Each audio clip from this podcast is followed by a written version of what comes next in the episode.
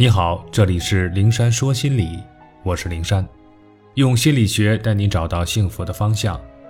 遇到心理问题，可以直接点击我的头像发私信给我，我会逐一为你解答。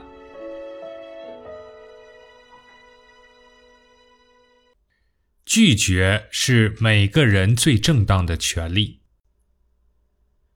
同为以写作为生的朋友。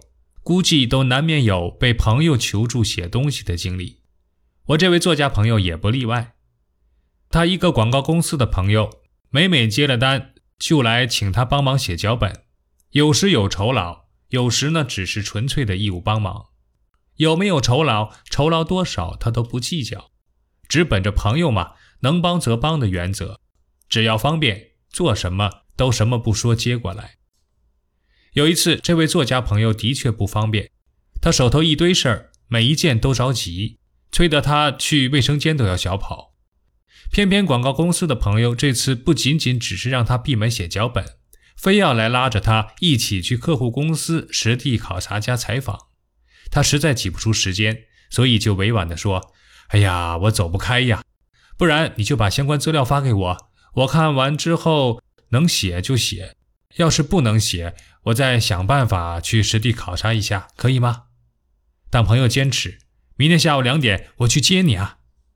作家心里有些不悦，可碍于多年的朋友，态度上呢不好太生硬，于是说：“哎呀，咱们明天再定吧。啊，我需要看情况。”转眼呢，明天就到了。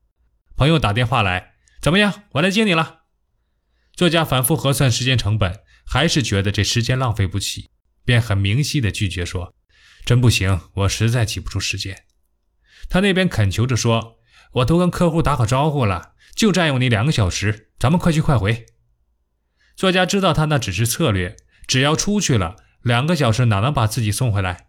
于是坚决不退让：“两个小时我也拿不出来呀。”朋友磨叨半天，最后妥协：“哎呀，好吧，我把客户电话给你，你联系他。”让他给你提供相关资料。作家打通朋友的电话，对方浓浓的不满透过电话的听筒传过来：“听说你有事过不来了，你不过来怎么了解我们公司怎么写稿子呀？”作家说：“咱们电话聊一聊，你再把有关的文字资料传给我，我看过后，如果还有问题，咱们再沟通。实在不行，我再去贵公司。”结果对方说：“我不会传资料，QQ、微信我都不会用。”作家压制着小情绪说：“交代给你的助手、秘书或者是下属不可以吗？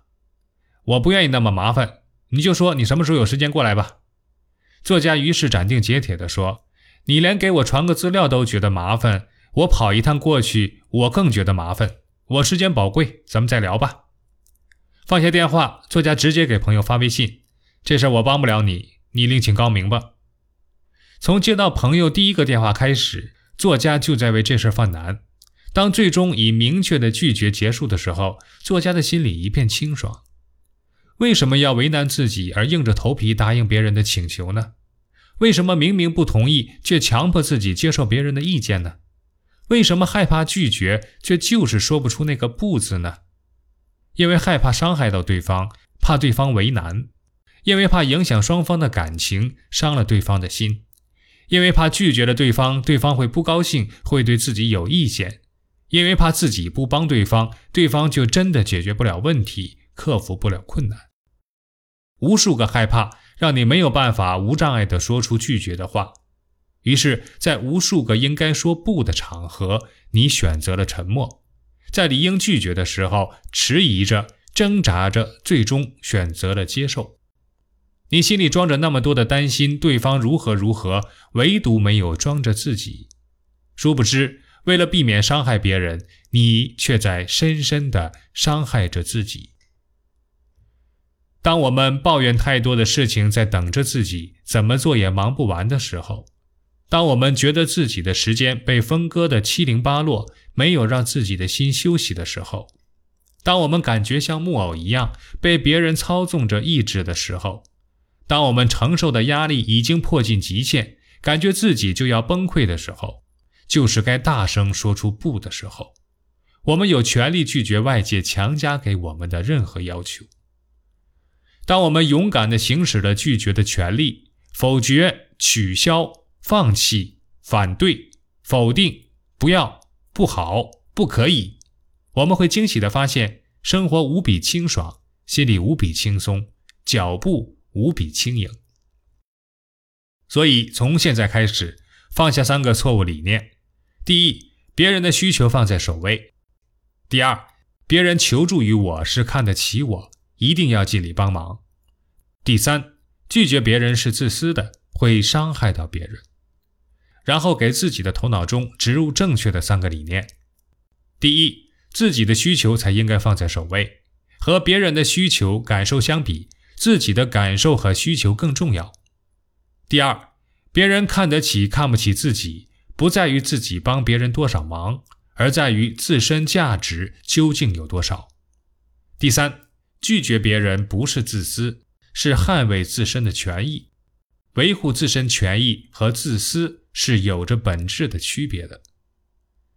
最后提醒大家的一点是，不要在拒绝后内疚自责，拒绝没有错，不该我们做的事情。我们就是有拒绝的权利，超出能力范围的忙，我们就是可以不帮。我们不必努力让别人对自己满意，重要的是我们自己对自己满意。也许被拒绝的人在一段时间内会有受伤感，但是如果是真正的朋友，他很快会消化掉这种受伤感，而理解我们。倘若真就不理解，那也没有什么可惜的。一个毫不考虑我们的为难之处，一味要求我们付出的人，不值得做我们的朋友。只因一次拒绝就要跟我们绝交，那就随他去吧。这与我们不是坏事。拒绝是我们每个人的正当权益，学会拒绝是一种能力。就从今天开始训练自己说不吧。就在刚才，表姐对我说：“我说句话，你别介意啊。”我调侃道。既然是一句介意的话，那我肯定介意啊！多简单的拒绝，秒赞自己一个。